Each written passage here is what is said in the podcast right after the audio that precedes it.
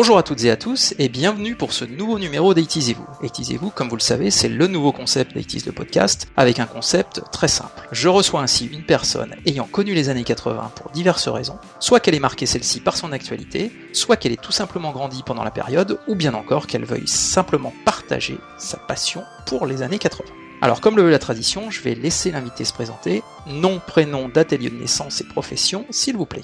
Alors Laperrière Sébastien, né le 30 juin 1977 à Chambéry, et profession e-commerçant. Eh ben Sébastien, merci d'avoir répondu euh, à notre appel. Donc euh, comme tu viens de le dire, euh, tu es né en 1977, donc exactement bah, dans la période qui nous intéresse ce soir, puisque 1977, euh, tu as connu les années 80 dans leur intégralité. Alors, euh, à l'âge de 3 ans, on se souvient peut-être pas de tout, mais en tout cas. Non, non, j'ai pas, oui.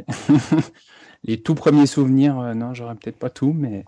voilà. Bon, on va essayer de remuer tout ça pour essayer de raviver ces beaux souvenirs. Donc, tu nous as précisé que tu étais un e-commerçant. Donc, est-ce que tu peux nous, définir le terme de e-commerçant? Puisqu'il y a peut-être des gens qui ne connaissent pas cette profession apparue finalement euh, bah, il n'y a pas si longtemps. Quoi. Oui, donc bah, e-commerçant, euh, donc commerçant on connaît, c'est facile, mais le, le i c'est un e qui se rajoute avant, euh, qui veut dire en fait e-commerçant parce que je tiens une e-boutique, donc une boutique en ligne sur Internet.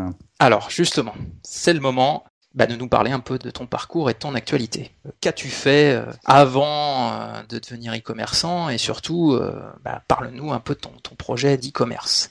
Alors moi j'ai eu un parcours euh, professionnel plutôt dans le domaine du tourisme. Hein, euh, bon, j'ai voilà j'ai travaillé dans des hébergements touristiques, office de tourisme, musée, qui m'a amené voilà à différents endroits, Madrid, Dublin, Paris, et puis j'ai atterri euh, à Saint-Claude dans le Jura où j'ai décidé ben, à l'aube de la quarantaine de un petit peu de me reconvertir et de créer donc une e-boutique qui est spécialisée sur les décalcomanies pour enfants. Alors, les décalcomanies pour enfants. Je dois dire que, à titre personnel, le fait donc de suivre un peu ton projet euh, par l'intermédiaire d'un membre de l'équipe euh, Yetcha mhm. m'a remémoré effectivement cette euh, activité qu'on a, à mon avis, à peu près tous pratiqué dans nos jeunes années, qui sont effectivement les décalcomanies. Alors, toi, tu as lancé ton site qui commercialise principalement, mais pas que, d'après, mais ça, je pense que tu vas nous en parler également. Le, le cœur du site reste avant tout les décalcomanies pourquoi la décalcomanie et euh, bah, pourquoi cette marque et euh, voilà explique-nous un peu quand est-ce qu'est né le projet. Est-ce que tu as mis longtemps pour bah, mener à bien euh, cette aventure? Parce que c'est quand même je pense une aventure tu vas nous le confirmer. Oui, oui, oui.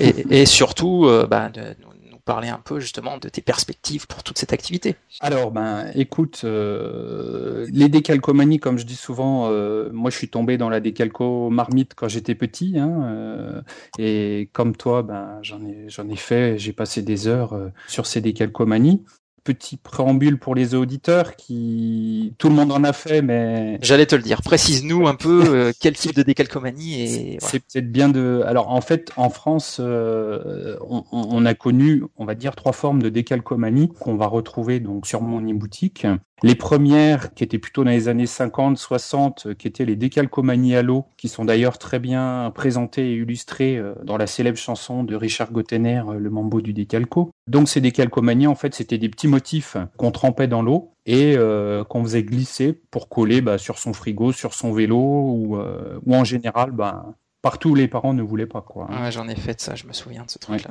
Donc ça c'était voilà première génération. Ensuite est arrivé un peu plus tard dans les années 70, euh, 80 euh, ce qu'on a appelé les transferts ou les décalcomanies à sec où là le principe euh, était donc une feuille de motif transparente et euh, qu'on grattait avec un crayon avec une pièce et on disposait euh, tous les motifs et personnages sur une planche de décor qui était fournie avec. D'accord. C'est plutôt ces décalcomanies là que j'ai pratiqué enfant. Hein. Mhm. Et puis la troisième génération de décalcomanie euh, qui existe aujourd'hui et qui est bien à la mode depuis deux ans, euh, c'est tout simplement bah, les, tout ce qui est tatou et tatouage temporaire, euh, où c'est le même principe. quoi. Hein, Mais alors c'est quoi? C'est comme les, les malabars, tu veux dire?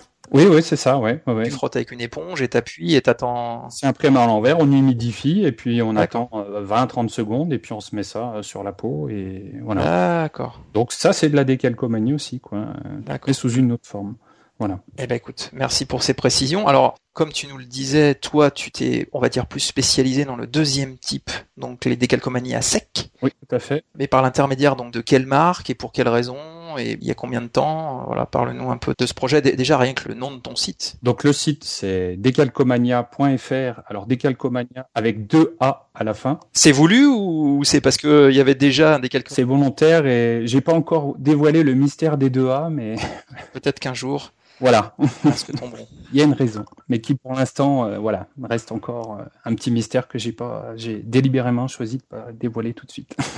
D'accord. Donc decalcomania.fr. Donc, euh, bah en fait, l'idée elle est partie il y a à peu près un an et demi où bah moi je suis papa un de trois enfants et étant fan de décalco tout petit, bah tout simplement je souhaitais leur faire redécouvrir ce jeu qui m'a émerveillé que je trouvais magique et j'ai commencé à chercher sur internet et puis bon j'en trouvais difficilement. Je m'apercevais sur des forums qu'il y avait d'autres parents dans mon cas qu'on cherchait. Euh, voilà. Donc l'idée a commencé à mûrir et puis euh, quelques mois sont passés. Puis à nouveau, euh, je suis retourné voir et, là j'ai vu qu'il y avait différents fabricants qui avaient ressorti ces décalcomanies à sec, donc des planches avec des décors. Et notamment, j'ai fait des recherches par rapport à une marque de l'époque des années 80 qui s'appelait Calquitos. Donc je sais pas si tu as connu cette marque.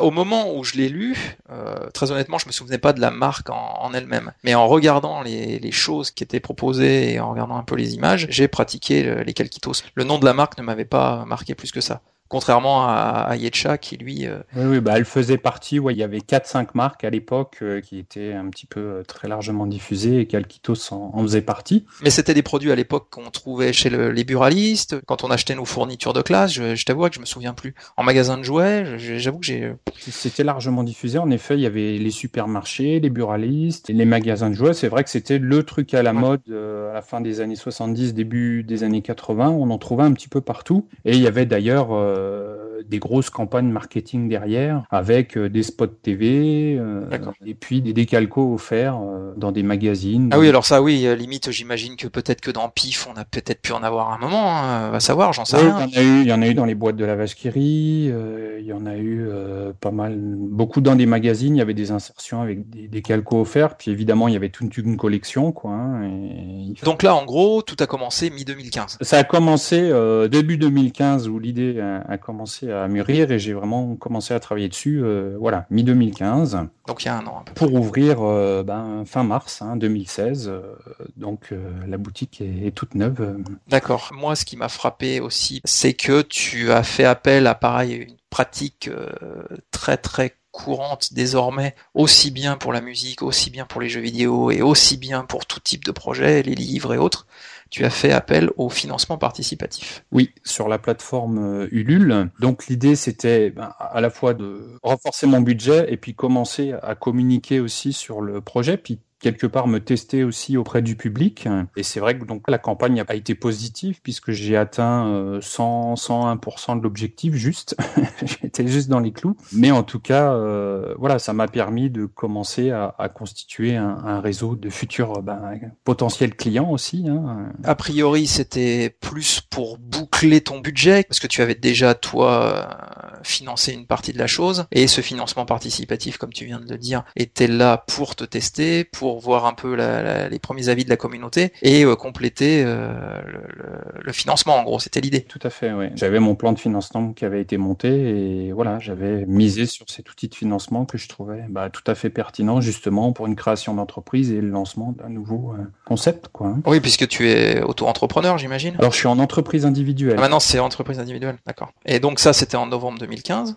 Donc, tu as fini ton financement tout début janvier. Voilà, donc il y avait eu une étude de marché aussi, euh, évidemment, pour euh, ben, étudier la, la, faisabilité du projet puis l'intérêt du public par rapport à la remise en avant de ce produit. Un des éléments importants du projet, donc, a été euh, de contacter donc euh, l'entreprise euh, qui gérait la marque Calquitos. Voilà, j'allais te dire pourquoi avoir jeté ton dévolu et surtout comment avoir ressuscité, on va dire, en France cette marque. Donc, tu les as contactés directement comme ça, tiens, paf. Voilà, donc en fait fait, Calquitos, alors Calquitos, pour la petite histoire, euh, c'est la seule qui a perduré depuis euh, les années 80, hein, en décalcomanie à sec. D'accord. Elle a été créée en 77, euh, comme moi, tu vois. oh, c'est beau. C'était un petit signe. Ça pouvait être que celle-là. Et en plus, c'était ma marque de prédilection. Ah Quand j'étais petit, euh, moi, les décalcomanies, je savais pas ce que c'était. Je demandais des calquitos, quoi. Donc, euh, tu vois le. bah, voilà, quoi. Donc, en fait, cette marque, voilà, créée en 77, elle appartenait au groupe Gillette à l'époque. Gillette, les rasoirs? Les rasoirs, ouais, ouais. D'accord.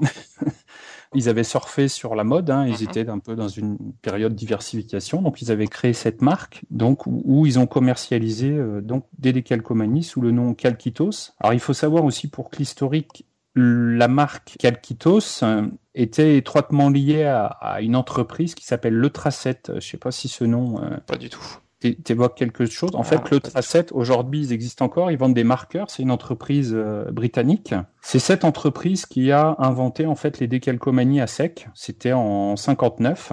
D'accord. Qui a démarré en fait les décalcomanies à sec avec euh, au départ, tu sais, les, les lettres d'alphabet. Oui, je vois tout à fait.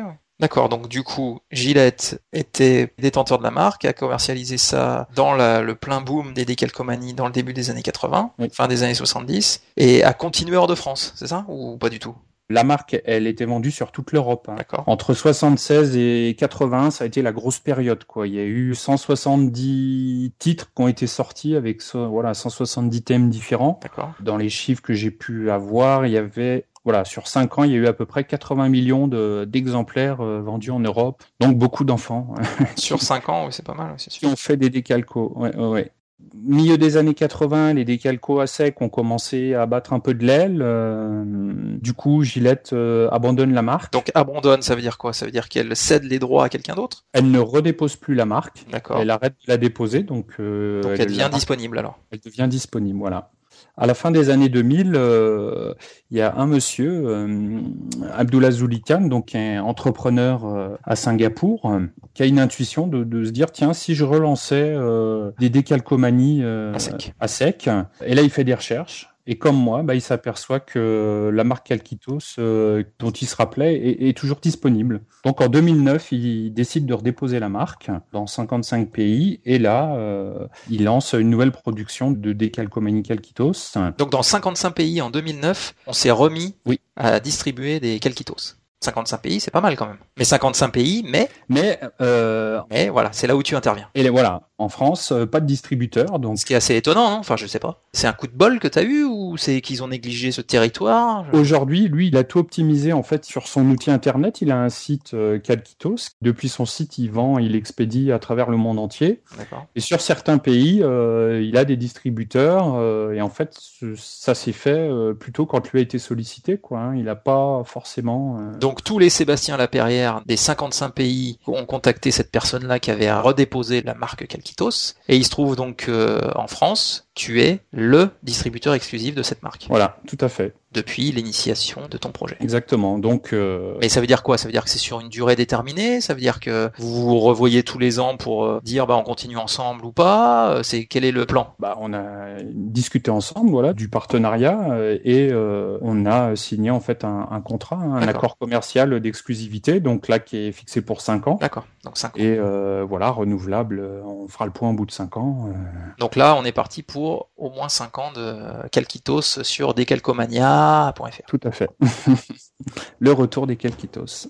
Donc ça, les calquitos sont un peu, on va dire, la clé de voûte de ton projet. Oui. Mais pas que, puisque sur ton site, les calquitos et la nostalgie, c'est bien beau, mais j'imagine que tu t'es dit, ça va peut-être pas être suffisant pour arriver à avoir euh, bah, rentabilité ou pour arriver à avoir une activité suffisante pour pouvoir euh, bah, faire que ça. Exactement. Et donc aujourd'hui, comme je disais tout à l'heure en, introduction, euh, les décalcomanies, il n'y a pas que Calquitos. Il y a aussi euh, d'autres fabricants, que ce soit des maisons d'édition ou des fabricants de jouets comme par exemple Jeco, qui ont relancé ces dernières années des décalcomanies. Donc moi, l'idée c'était d'abord d'être le, bah, spécialiste des décalcomanies, donc en vendant à peu près bah, tout ce qui existe de près ou de loin en décalcomanie D'accord, donc du coup, sur ton site, on trouve du Calquitos, mais aussi plein d'autres marques. Voilà, tout à fait. On trouve euh, toutes les autres marques. Il n'y a que sur mon site qu'on trouve Calquitos, mais après on trouve aussi les autres marques. Et aussi, pas que des décalcomanies avec décor, il y a aussi des décalcomanies simples, que j'appelle simples, c'est-à-dire c'est juste une planche avec des motifs qu'on va gratter, puis qu'on va poser on veut, quoi. Sur, son cahier, sur voilà où on veut. On a aussi bah, des décalcos un peu vintage, avec des reproductions d'images anciennes sur différents thèmes, le surf, on a aussi euh, bah, même des pin-up euh, qui étaient très, très en vogue. voilà. Et puis, euh, en complément de tout ça, puisque c'est un site quand même qui est spécialisé plutôt pour des produits enfants dans le domaine créatif, on a aussi des coloriages géants. J'allais te le dire, puisque ça, c'est le truc à la mode depuis 2-3 ans. c'est le coloriage géant. Ça, j'avoue que c'est le cadeau. Mais c'est chouette, hein. moi je trouve ah bah, ça, c'est plutôt, c'est plutôt sympa. Hein. Tu te ça fais, fonctionne, tu euh, oui, oui, ah ça fonctionne euh, vraiment bien. Je te cache pas que je, je m'y suis mis un petit peu aussi. Euh. non, puis c'est, enfin, c'est, c'est sympa. Les, généralement, les, les motifs proposés, fait, les décors proposés sont plutôt sympas. C'est souvent de l'urbain. Puis la mode avec la mode du pixel et autres, ça se prête bien à faire des coloriages géants. Donc euh, voilà, donc une offre assez diversifiée. Oui, oui, tout à fait. Et tu proposes aussi des euh, abonnements. Oui. Parce que ça c'est pareil, on est à l'époque des, alors on appelle plutôt ça des box en fait. Il y a beaucoup, ouais, des. Voilà, il y a les formats de box où on sait pas ce qu'on va recevoir, ainsi de suite. Toi sur ton site, tu proposes d'envoyer tous les mois aux abonnés un certain nombre de planches, c'est ça? C'est ça. En fait, l'idée c'est d'avoir deux kits de décalco par mois. Euh, donc on peut s'abonner pendant six mois ou 12 mois et soit on choisit, soit Décalcomania choisit les thèmes, les titres et du coup, euh, voilà, l'idée c'est euh, ben, l'enfant euh, tous les mois à la même date, il sait qu'il va avoir dans sa boîte aux lettres sa petite surprise, ses décalcos. Comme l'abonnement à l'école des loisirs à l'école, boum, il a son livre et donc il a son décalco. C'est plutôt pas mal, hein, d'ailleurs. Mm, mm, mm. Ça aurait été dommage de passer à côté de ce format de distribution. Alors moi j'ai regardé un peu puisque Décalcomania c'est aussi une page Facebook oui. et j'ai regardé un petit peu. moi ce que j'ai bien aimé dans ta communication dans le projet, c'est les espèces de romans photos là où tu mettais des bulles à chaque fois là régulièrement pour euh, des choses un peu humoristiques pour qualifier un peu l'avancée, les activités que tu proposais euh, chaque semaine et ainsi de suite pour l'avancement du projet. Du coup, c'est assez connoté. Euh, le roman photo, pour moi, c'est un truc pareil, plutôt relié aux années 80, voire avant. Moi, je me souviens, il y avait, c'était quoi dans les, un journal que ma grand-mère lisait, c'était quoi, genre ici Paris ou je sais pas quoi. Mhm. Et il y avait à chaque fois un roman photo où il y avait donc une petite histoire avec des bulles et qui du coup était assez déconnecté. Le visuel était déconnecté du type de bulle, mais ça donnait un côté euh, kitsch euh, assez sympa. Et puis ton compte à rebours aussi, puisque tu avais mis un compte à rebours oui, oui, euh, sur les, les dix derniers jours. L'ouverture de la boutique. Mm. Voilà, avec à chaque fois un chiffre et bah, un truc marrant, genre le nombre de catégories, le sixième mois de l'année. Ça, me permettait de. Donc ça, c'était plutôt marrant. Oui, bah écoute, merci. J'ai habité deux ans à Angoulême, j'ai été un peu piqué par le virus de la BD. Et, il faut bien que ça rejaillisse à un moment. Hein. Voilà, ça ressort et puis bon, il y a un petit côté créatif qui a besoin de s'exprimer aussi, je crois. non, et puis c'est important aussi d'alimenter euh, les pages Facebook et autres pour montrer qu'il y a de la vie et de l'activité sur ta page et sur ton site. Essayer d'avoir euh, une approche voilà un petit peu différente qui va peut-être un peu plus interpeller quoi. Hmm, c'était l'idée quoi.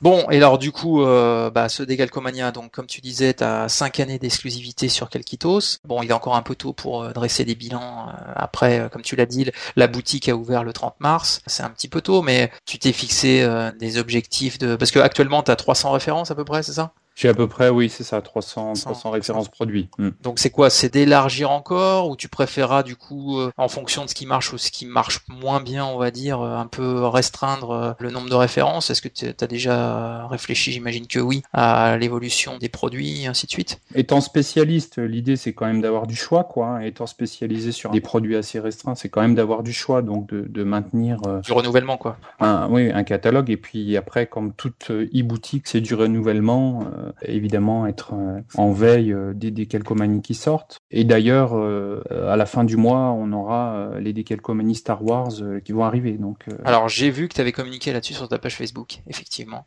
On a ressorti des images de décalcomanies Star Wars. Donc effectivement, je pense que ça peut être un créneau assez porteur, puisque Star Wars, c'est quelque chose qui marche énormément. Mais alors après, par contre, tu n'as aucun, on va dire, impact sur les thèmes proposés, ainsi de suite. Alors aujourd'hui, non, non, moi je suis uniquement revendeur. Donc euh, après, si ça décolle et que ça fonctionne bien, euh, j'envisagerais euh, peut-être de développer. Par contre, avec mon partenaire à Singapour, donc sur la marque Calquitos, je peux proposer par son intervenir des kits de Calquitos personnalisés. D'accord. C'est-à-dire, voilà, quelqu'un, une, marque, une entreprise ou pour un événement, on veut faire un, kit de décalcomanie personnalisé, c'est possible. Ah, c'est pas mal ça. Effectivement, pour les gens, enfin les CE, pour mettre en scène alors après, le problème, c'est que euh, il faut fournir les éléments. Ça veut dire que les, entreprises concernées, il faut qu'elles vous fournissent, j'imagine, euh, des éléments graphiques et autres. Voilà, donc je pense qu'il y a quand même un peu de travail euh, préparatoire. Tu vas pas dire bon bah moi je suis telle entreprise, est-ce que vous pouvez me faire un, kit personnalisé? J'imagine que ça fonctionne pas comme ça.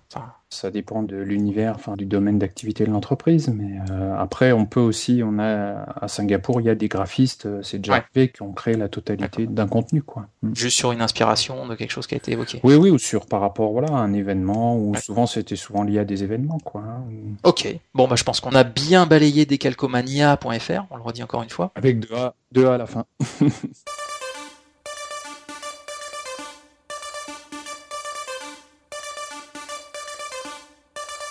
Alors, 1977, comme je l'ai dit tout à l'heure, ça veut dire que euh, bah, au début des années 80, tu avais à peu près 3 ans. Est-ce que c'est une période que tu affectionnes particulièrement? Si tu es là, on va pas maintenir le secret plus longtemps. J'imagine quand même que plutôt oui.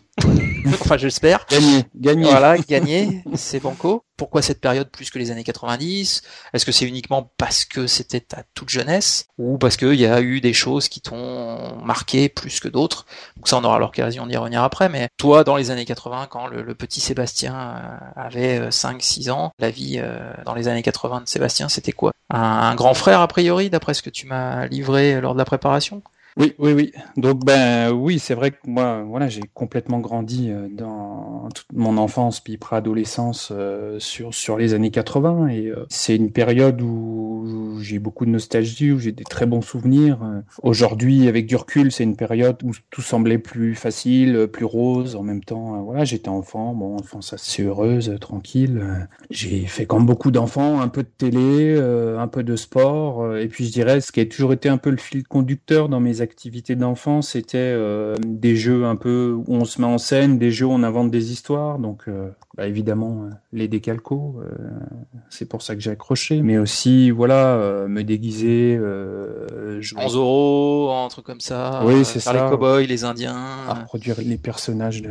enfin mes héros, et puis les Playmobil, enfin toutes ces choses-là. Voilà, j'ai toujours été euh, très attaché à, ce type de jeu euh, où il fallait un petit peu inventer, se créer des mondes. Alors donc euh, un grand frère, donc beaucoup d'écart ou pas beaucoup? 5 ans d'écart. Donc 72 alors. Donc ça veut dire que lui, il était vraiment déjà assez grand et lui, il a, je pense, beaucoup de souvenirs des années 80. Alors ce grand frère, pour toi, c'était une référence, c'était un modèle, voilà, ou, ou alors vous aviez pas une concurrence, mais je pense qu'avec 5 ans d'écart, pas trop de concurrence, si, quand même? Non, non, non, c'était plutôt le modèle euh, complètement. Bon, avec un contexte euh, des parents qui ont divorcé, j'étais tout petit, hein, euh, j'avais 4 ans, donc le papa qui était plus à la maison, donc forcément c'est le grand frère qui a été un petit peu le modèle. Du coup, ben... t'as récupéré tous ses jouets. Ouais.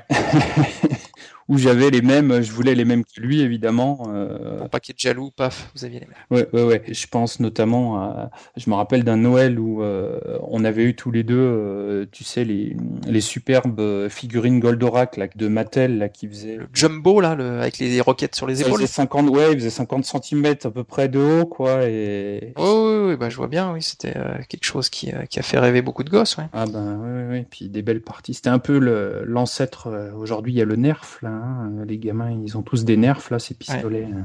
À fléchettes en mousse, et nous, c'était les... fléchettes en plastique. On a une belle. De Goldorak. Oui, c'est ça. Et donc les petites voitures, alors euh, aussi, oui, les petites voitures majorettes. Euh, bah mon, mon frère est fan de rallye, tu vois aujourd'hui, donc euh, il avait déjà ça très tôt. Et c'est vrai que les, les, voitures majorettes, bah pareil, on... bon c'était quelque chose qui était pas cher, c'était sympa, il y avait plein de modèles, plein de couleurs. Fabriqué en France, monsieur, à l'époque? Oui, on en trouvait, ouais, ouais, on en trouvait beaucoup.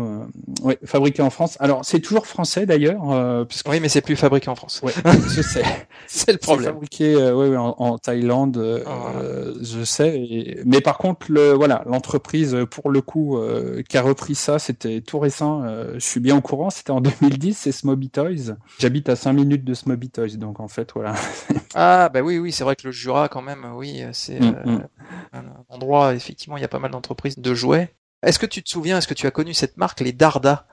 Les, voitures, les petites voitures euh, que tu as friction là, ah, avec des circuits euh, en forme pas de tire-bouchon, mais tu sais en des, euh, des, circuits que tu assemblais en, en, plastique là, oui. qui faisaient des et donc tu les remontais là en mode friction, tu les lâchais et du coup elle faisait tout un circuit que tu avais monté euh, au préalable. Et euh, moi je sais qu'à l'époque en plus des majorettes j'avais eu ces trucs là. Je trouvais ça génial parce que ça allait super vite. Alors souvent quand euh, là là du coup j'ai un peu regardé ça n'existe plus, oui. en majorette, mais c'est vrai que c'était un truc qui m'avait vraiment fasciné. Ouais, non, on n'a pas eu ça. On a, on a, eu les circuits TCR par contre. Ah bah oui avec changement de fil et tout, j'en parle souvent pendant émission. Les courses enflammées. ah oui c'était bah, une autre époque, comme on l'a dit. TCR, les voitures plein phare déboîtées se doublent sur les pistes phosphorescentes. Et il y a aussi les super camions TCR. Avec leurs remorques géantes, ils se doublent, se rabattent et luttent de vitesse. TCR, plein phare et super camion. En termes euh, vestimentaires, effectivement, euh, alors les années 80 sont souvent raillées parce que bah, globalement c'était pas une réussite. Mm. On peut le résumer à ça. Est-ce que tu partages cet avis ou est-ce que oui, oui, oui. Oui, oui, oui. Euh, bah, c'est vrai que bon, alors moi j'avais voilà, mon frère avait 50 plus, euh, il était à fond dans la mode. Euh, je sais pas si c'était une chance, mais du coup je l'ai suivi. je me rappelle même, il, était tellement à fond, on se faisait des séances d'essayage, on se prenait en photo. D'ailleurs, j'ai encore quelques photos euh, qui traînent que je garde cachées, compromettant. C'était les, les pulls à motifs avec plein de formes géométriques. Et s'il y en avait pas assez en plus, on rajoutait des pins. Je me rappelle. ouais, les pins, les bandanas, tout ça. c'est ça. Et puis le gros truc aussi qui me fait bien rigoler aujourd'hui, c'était les, tous les jeans déchirés, délavés. Euh, bah c'est revenu. Hein. Oui, oui, oui, je sais. On est dedans, hein, on est dedans hein, les trucs coupés aux genoux là. Mais ce qui était rigolo, c'était que bah, au tout début, en fait, euh, on achetait des jeans euh, normaux, quoi, euh, entre guillemets, et on les délavait, on les déchirait, et puis en fait, comme ça a commencé à prendre, après, on a vu arriver dans les magasins des jeans bah, déjà délavés et déjà, délavés, déchirés. déjà déchirés, et là plus cher que les jeans, voilà. C'est ça. Je me rappelle de ma grand-mère qui faisait des bons. ah bah pareil. d'une autre génération qui était plutôt à, raccommoder les habits pour qu'ils durent. Exactement. Exactement. Ah oui, non, mais toutes les grand-mères euh, de cette époque-là ont dû faire des bons, hein, effectivement. Entre les jogging euh, fluo, euh, genre mais tu vas au carnaval, et ou le, le, jean déchiré, genre mais qu'est-ce que c'est que ça, je vais t'en faire un short. Puisqu'en gros, moi c'était ça, hein. dès que je trouvais un jean, j'étais tout content, mais ma mère, du coup, elle m'en faisait un Bermuda. Parce qu'elle disait, mais tu vas pas sortir avec un jean qui est tout déchiré au genou, quoi. C'est pas possible. Puis on a eu quand même la grande mode des baskets montantes. La basket a été très Hein. Basket jogging, alors après, elle est toujours à la mode, mais c'est effectivement l'époque de nombreuses marques de basket qui ont démarré finalement. Puisque les alors Stan Smith qui est à la mode à fond en ce moment, toutes les filles ont ça. Je sais pas pourquoi les Stan Smith là depuis. Mais là on est peut-être plus fin des années 70, début des années 80. moi je me souviens, j'avais une paire de quoi C'était Nastase ou un truc comme ça. Joueur de tennis connu aussi et il y avait des Stan Smith aussi. Et puis après il y a eu les pumps. Oui. Effectivement. Alors, bah, les pumps, euh, oui, oui, ça c'est. Tu as eu des pumps Oui. J'ai eu le premier modèle pump, euh, j'en étais très fier. Euh, dans mon enfance, mon sport de prédilection, ça a été le basket, hein, j'en ai fait. Donc les pumps montantes. Montantes, ouais, ouais. Et puis avec ce système à l'époque qui était complètement révolutionnaire, hein, c'était sur cette languette, on avait un gros ballon de basket et qui, faisait office de, de pompe en fait. Hein, et et qu'on actionnait et qui euh, resserrait euh, la chaussure à différents endroits, notamment au talon. Euh. Mais principe marketing génial. Hein.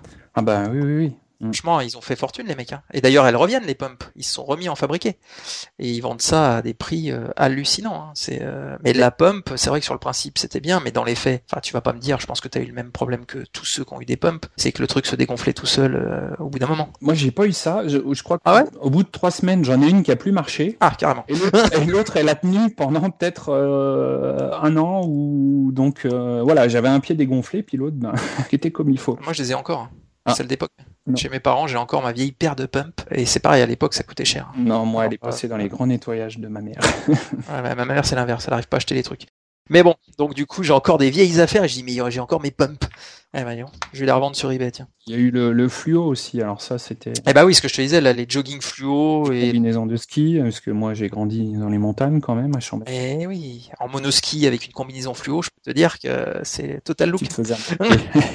mais il y en a encore. Hein. Moi je sais que je suis pas un gros pratiquant de ski, mais euh, je suis allé euh, une fois au ski cet hiver et j'ai vu un monoski. Hein. Voilà, c'était très criant, plein de motifs, plein, mais quelque part c'était symbolique quoi de l'époque. Hein. Euh, je trouve il y avait un côté, voilà, on était un peu, on allait un peu dans les extrêmes, on osait, on se lâchait, on se prenait pas la tête, et je trouve que c'est aussi un, côté des années 80 qui s'est exprimé de cette manière-là, quoi. Et du coup, on s'en souvient. Donc quelque part, c'est que tout n'était pas forcément acheté. Mais le fluo revient aussi. Hein. De toute façon, euh, comme on dit toujours, la mode est un éternel recommencement. Hier soir, je suis allé au New Pimps, à bonjour la honte. Je m'étais bien habillé, genre bande de fluo, ceinture fluo et basket fluo, oui, alors Il y a un type qui passe à côté de moi et qui dit, tiens, ils ont mis un nouveau lampadaire. Alors, à part ça, effectivement, dans tes jeunes années, est-ce que euh, bah, tu as eu des jouets non désirés, des mauvais souvenirs de Noël où on t'a fait une farce euh, en te faisant croire que ça allait être tel cadeau et en fait c'est pas du tout ça? Écoute, euh, non, sur les jouets, non, non, j'ai plutôt que des bons souvenirs quelque chose que tu aurais eu honte de collectionner ou d'aimer à, cette époque-là? Est-ce que tu un petit jardin secret, entre guillemets, à nous livrer de cette époque? Où tu t'en parlais pas à ta mère Ou tu honte de cette collection, je ne sais pas, un, objet... Euh... Ouais, un peu honteux finalement. T'as eu des choses comme ça? Bah, j'ai eu un objet, euh, alors j'ai pas souvenir que j'avais trop honte à l'époque, peut-être plus maintenant, mais je crois qu'on a été beaucoup. C'était le euh, les albums Panini, tu sais, des Crados. L'album des Crados. L'album des Crados, voilà. Ça me fait plaisir que t'en parles. bon, toi aussi, tu t'osais pas. Alors le problème de l'album des Crados, il y a eu deux albums des Crados. Ouais. Il y a eu deux vagues. Les albums des Crados, pour remettre ça dans le contexte, mais je pense que nos auditeurs connaissent déjà, mais en gros, le concept, c'était on prend les prénoms mm. masculins et féminins et on les fait rimer avec euh, des choses un peu dégoûtantes, d'où le nom Kratos. Donc on avait Mathieu le dégueu, on avait euh, Gudule Pustule, on avait euh, Frédéric Atomique, enfin on avait, on en avait tout plein et avec des histoires toutes plus dégoûtantes les unes que les autres dans l'album. il y avait des blagues, c'était trash quoi. Et puis puis des images aussi. Euh, et l'image de couverture du premier album était tout simplement un enfant qui se mettait le doigt dans le nez avec le nez qui ressortait par le dessus du crâne. Exactement. Donc, euh, mais ces séries-là ont passionné les enfants qu'on était. Ah ben ouais, complètement. Parce que ah moi euh, tel prénom, qu'est-ce qui, enfin. Non mais c'est ça. On on cherchait notre, notre prénom, euh, on voulait voilà savoir. Et puis je crois que tout simplement euh, le côté euh, crado, le sujet dégueu. Ah, évidemment, les enfants ont tous leur période. Ah, oui, oui. Puis on, a été autorisé à, du coup à se lâcher là-dessus, et je pense que c'est ça qui a, qui a, contribué au succès du truc. Quoi, hein. Ma mère a jeté mon album des Crados. Moi, je l'ai encore. oh là là là là. Bon bah tu vois finalement j'ai mes pumps euh, et j'ai plus mon album Kratos. Mais bon je pense que ça a dû toucher euh, à peu près tout le monde. Hein. De là à les collectionner non, mais je pense que tout le monde a eu euh, sous le nez à un moment des Kratos, si tant est que bah, ils étaient en âge de les connaître dans les années 80. Mm, mm. Puis c'était voilà vraiment les trucs. Moi je me rappelle à la récré on se les échangeait. Enfin on parlait. Ah bah. pendant toute une période, ça a été énorme, quoi. Mm.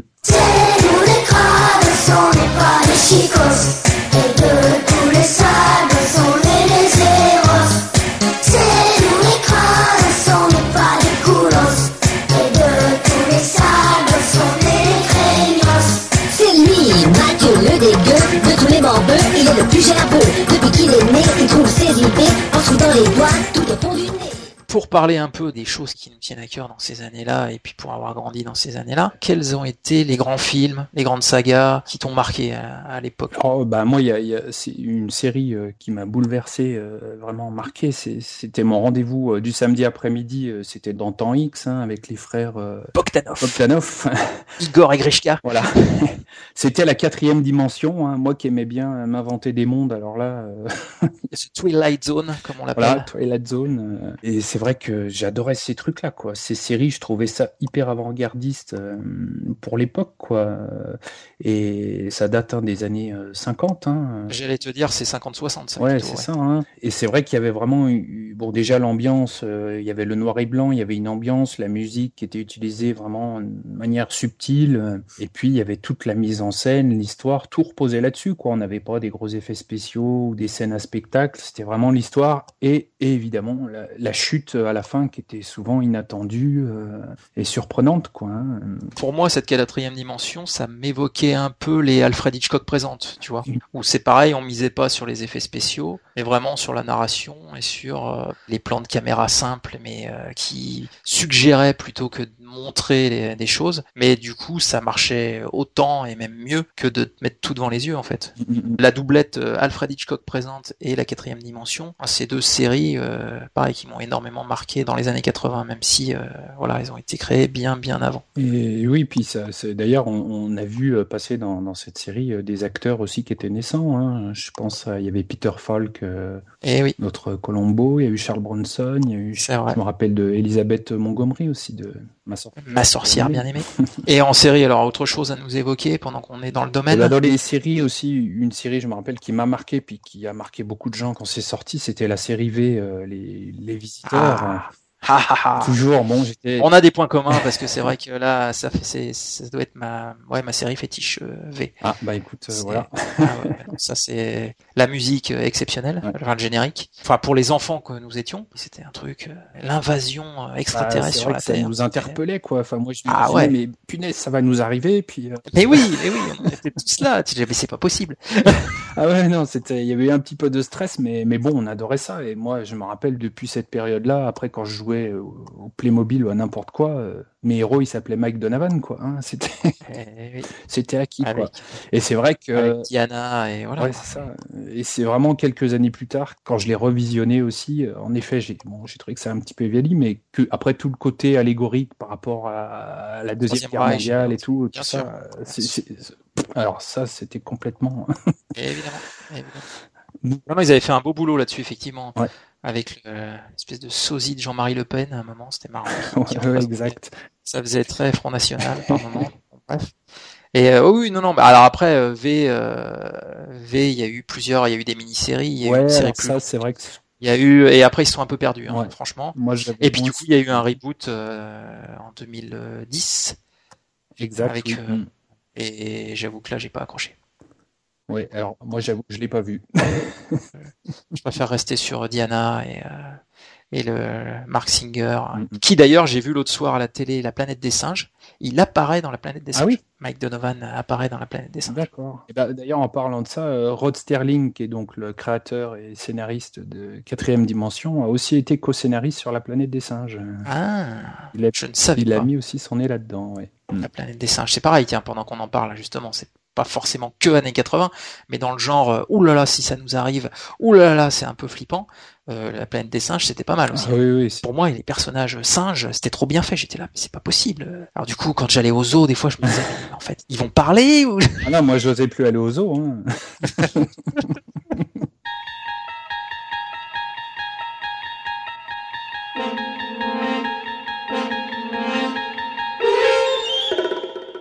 Bon, alors du coup, euh, en termes de film, parce que là on a parlé des séries, il euh, n'y a pas un film emblématique des années 80 ou un type de film que tu retiens Écoute, euh, non, j'ai été vraiment série. après, c'est aussi les, les, dessins animés, quoi.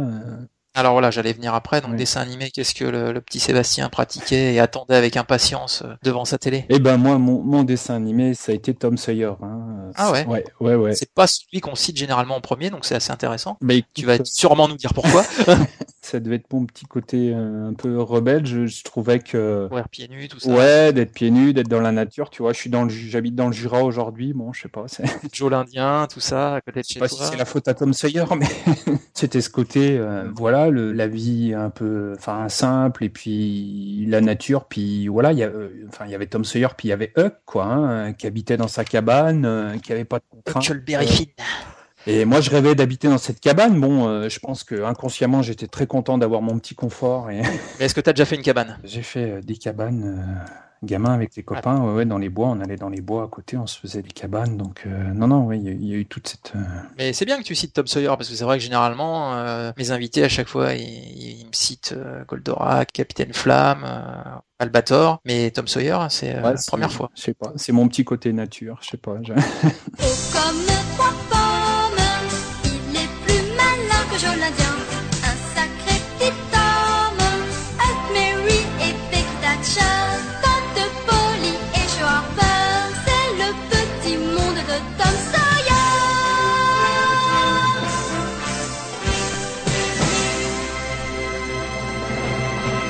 Et euh, alors, donc, tu nous as évoqué les Playmobil. Donc, Oui. euh, toi, t'étais l'équipe Playmobil, t'étais moins Lego. J'ai aussi joué au Lego, mais c'est vrai que j'étais, voilà, mon truc, c'était vraiment les Playmo et euh, Ah mon histoire avec les Playmobil, c'était rigolo. C'était souvent le mercredi, je me rappelle. Et euh, alors j'avais la télé allumée.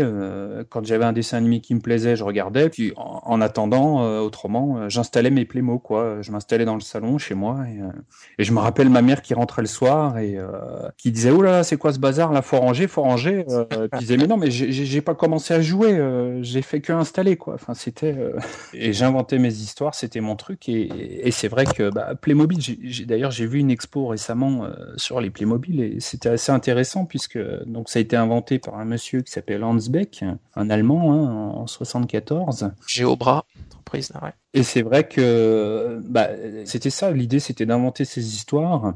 Et c'est pour ça notamment qu'au départ, les Playmobil, ils avaient tous la même expression neutre, quoi, hein, tu vois, pour que en fait, euh, ils s'adaptent euh, à toutes les situations qu'imaginerait l'enfant, quoi. Et euh, il y avait aussi le côté, bah, finalement, le- la forme, euh, les jambes raides, la grosse tête, euh, plus grosse que le corps, c'était aussi la représentation que les enfants euh, ont d'un bonhomme, quoi, quand ils dessinent. hein. Donc, ils s'étaient inspirés de tout ça, quoi. J'avais trouvé ça. trop- Et le Playmobil, gros avantage du Playmobil, c'est que tu peux le mettre dans ton bain. Oui, exact. Les Playmobil, ils ont passé des heures dans la baignoire, hein, ça. Ah ben oui, complètement. Et puis bon, moi, je- mon plus beau souvenir de cadeau de Noël, euh, ça a été le bateau pirate. Playmobil. Purée, mais c'est pas possible, on a eu la même vie en fait. c'est vrai. bah, je l'ai toujours mon bateau pirate, quoi. Je veux dire, euh, voilà, il a un peu souffert des années, mais j'adorais ce bateau pirate, quoi. Je le mettais dans mon bain et tout. C'était Moi, je l'ai plus. Mais j'ai deux fils et ils en ont chacun un. ce bateau pirate avec ses voiles en espèce de toile de jute là. C'était, c'était le petit canot, le- les deux canons. Enfin bon, la cale, la cabine du capitaine, la, la carte au trésor. Enfin bon, le coffre avec les pièces. Puis moi, j'avais toute mon équipe. Enfin, je les avais avec des feutres et tout. Je les avais tous euh, décorés. Je m'en rappelle. J'avais tout. Alors, il y a eu des Playmobil blancs que tu pouvais justement peindre Ouais, parce effectivement. que je- on le, avec on des le faisait tous un petit peu euh, spontanément, je pense. et ouais. Mais ça n'a pas marché. Mais bon, soyons honnêtes, euh, s'il y a un truc qui se transmet de génération en génération, on peut résumer à dire les Lego, les Playmobil, c'est quand même des Ah choses bah oui, c'est c'est- intemporelles. tout à fait. Aujourd'hui, Playmobil présente le bateau pirate. Cap sur l'île au trésor. Avec Playmobil. Un peu d'événements sportifs ou quelque chose à nous évoquer? Déjà, on n'a pas abordé ce point. Est-ce que tu étais un temps soit peu sportif ou Bah si, j'ai- je faisais du basket. D'accord Je faisais du basket en club et puis bah après le, le foot évidemment avec les copains hein, le week-end, les mercredis et, et du coup le foot euh, bah, dans les années 80 pour moi un événement voilà. euh, Voilà. ça a été le Mexico On y vient. 86. On en a parlé récemment dans un numéro consacré au sport dans les années 80 oui. et le fameux 21 juin 86 euh, Guadalajara au Mexique, le France-Brésil. Match mythique. euh, voilà. Et justement, euh, moi je trouve aussi que c'était encore une époque où euh, c'était un autre foot quoi hein, quand même à l'époque. Ah ça où, hein, là je vais peut-être lancer le débat mais Non, mais alors là, tu vas me parler de, des valeurs qui sont véhiculées par le foot actuellement. Ça, on est, on est complètement d'accord. T'as raison sur le jeu, puis moi je trouve il y avait le contexte aussi, quoi, où bon, t'avais un sélectionneur qui était encore en survêtement, je crois, à l'époque. Michel Hidalgo, sélectionneur euh, et Henri Michel. J'avais vu un reportage une fois où je voyais, bah, justement, Mexico 86, c'est, Luis Fernandez qui faisait le traducteur, tu vois. euh, De, de... Non, puis c'est surtout quoi là, ils étaient beaucoup plus accessibles qu'ils Oui, le oui, sont maintenant. fait, ouais. Les, les journalistes prenaient le même avion que les joueurs. Enfin bon, il y Ouais, avait ouais, une proximité avec les, les les années athlètes qui étaient- 80, quelque part. Alors, bah, les choses euh, à oublier euh, niveau vestimentaire, on en a déjà parlé. Hein, je pense qu'on va pas revenir dessus. Mais euh, est-ce qu'il y a d'autres choses que tu souhaites définitivement mettre au placard de ces années-là? Non, euh, bah après il y avait ce qui, allait avec euh, la mode, euh, c'était les coiffures aussi. Hein. Ah, la coiffure 80, la coupe mulet. Voilà, la coupe mulet. Alors moi j'ai- je l'ai pas eu, par contre j'ai eu la brosse. Ah bah on a tous eu la Ouais, brosse, hein, hein, forcément la brosse et puis j'ai pas échappé à la petite queue de rat là. le- Alors ça c'était horrible. Ça je te plains, tu Je vois. l'ai pas gardé longtemps cela dit parce que je trouvais que elle poussait pas bien. Bah, cela dit, en équipe de France, on a un joueur actuellement qui a une queue de rat pareil. Hein, donc, euh, Ouais, c'est ouais, vrai que ça n'a pas disparu, hein, mais c'est vrai que c'était assez horrible. Puis non, bah après, c'est toujours, je trouve, dans le domaine de la mode, euh, on a eu les papiers peints aussi. Hein. Les, les, On les a tapis- tous eu les mêmes. Ah bah, les papiers. Sur les photos, les diapos, les trucs, Ah, dans, le- dans la salle à manger de, de papa et maman ou de papy et mamie. Les trucs à fleurs. ouais. Tu, tu vois plus le papier peint que les gens qui sont sur la photo. Non, non, bah moi, moi il y avait mon WC qui était couvert de ça. euh, laisse tomber. Ah oui. Ah ouais, ouais, Ah oui, Ah. Tu sortais de là-bas, tu avais mal aux yeux, mal à la tête. Test épileptique.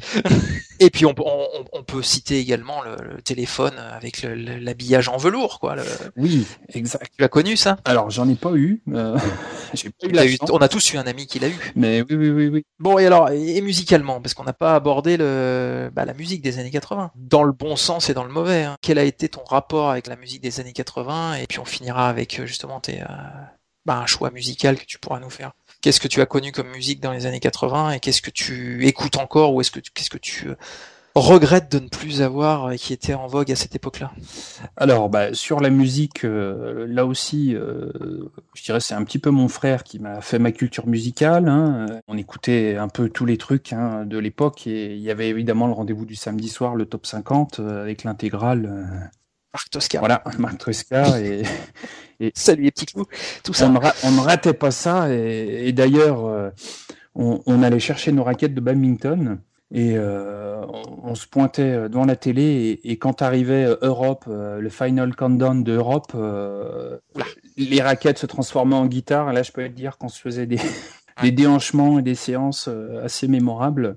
Voilà. Après, bah beaucoup, oui, tous ces groupes euh, Wham, euh, Bros. euh, c'est beaucoup mon frère qui écoutait ça et moi je baignais là-dedans. C'est vrai que j'écoutais ça d'un petit peu plus loin. Mais cela dit, euh, pareil, il, il- ça lui arrivait de prendre son magnétophone et il m'a fait chanter quelques chansons euh, qu'il avait enregistrées. euh. C'était assez rigolo. Je repense à Louis Bertignac. c'est du coup voilà. Et euh, en jeune femme, en- est-ce que tu as pu avoir des, des chanteuses préférées, des Elsa, des Jeanne Masse, des, euh, ou autres? Parce que moi, je sais que j'ai voilà, j'ai des, des très bons souvenirs de certaines chanteuses de ces- ces- cette époque-là. Bah, je, je peux en citer deux. Euh, la première, bah, c'est Jeanne Masse, tu l'as évoqué, parce que ça a été mon premier concert. Oh, tu as vu Jeanne Masse en concert? Je lui ai touché la main. Oh là J'étais là, tout devant, je lui ai touché la main et ça. en rouge et noir et tout le Ouais, bazar. ouais, ouais. Mais- J'aimais bien, quoi, euh, pas plus qu'une autre, Ah oui. mais bon, voilà, elle, elle Ah oui. est venue dans ma ville, on est allé la voir et. Elle avait son style, hein, Ah oui, oui, oui. complètement son Elle personnage. était, hein. euh, bah ouais, pour le coup aussi, je trouve quand même en termes de style avant-gardiste, quoi. Ouais. Et Eh oui. Et puis une autre, euh, allez, je le dis, euh, j'étais un petit peu amoureux d'elle euh, secrètement. je, Oula. je crois pas que ma femme soit au courant d'ailleurs, mais c'était Stéphanie de Monaco qui, ah, écoute, voilà, euh, qui a emporté ouais, mon cœur ouais. euh, comme un ouragan, tu vois. euh. Non, mais ça, ça peut se comprendre. Hein. Ouais, ouais, ouais. Bon, c'est vrai qu'avec du recul, quand je, je revois le clip, J'allais te parler du clip effectivement, puisqu'on en a, déjà parlé dans une autre émission. Oui. Et c'est vrai qu'il était particulier ce clip. Mais le, la chanteuse en elle-même, bon après c'était la mode, voilà, c'était, elle est tout, tout, tout à fait dans le vent, c'est le cas de le dire. Moi j'étais plus amoureux de, de sa grande sœur, mais Caroline. Mais bon. Bon et alors du coup, bah pour conclure l'émission, euh, qu'est-ce que tu veux nous choisir comme chanson là avant qu'on se quitte? Est-ce que tu as une chanson que t'aimerais bien écouter? Moi je, je, voilà, je, je pense qu'on voilà, on va être d'accord sur le choix, mais je te, je te laisse le dire. Ouais.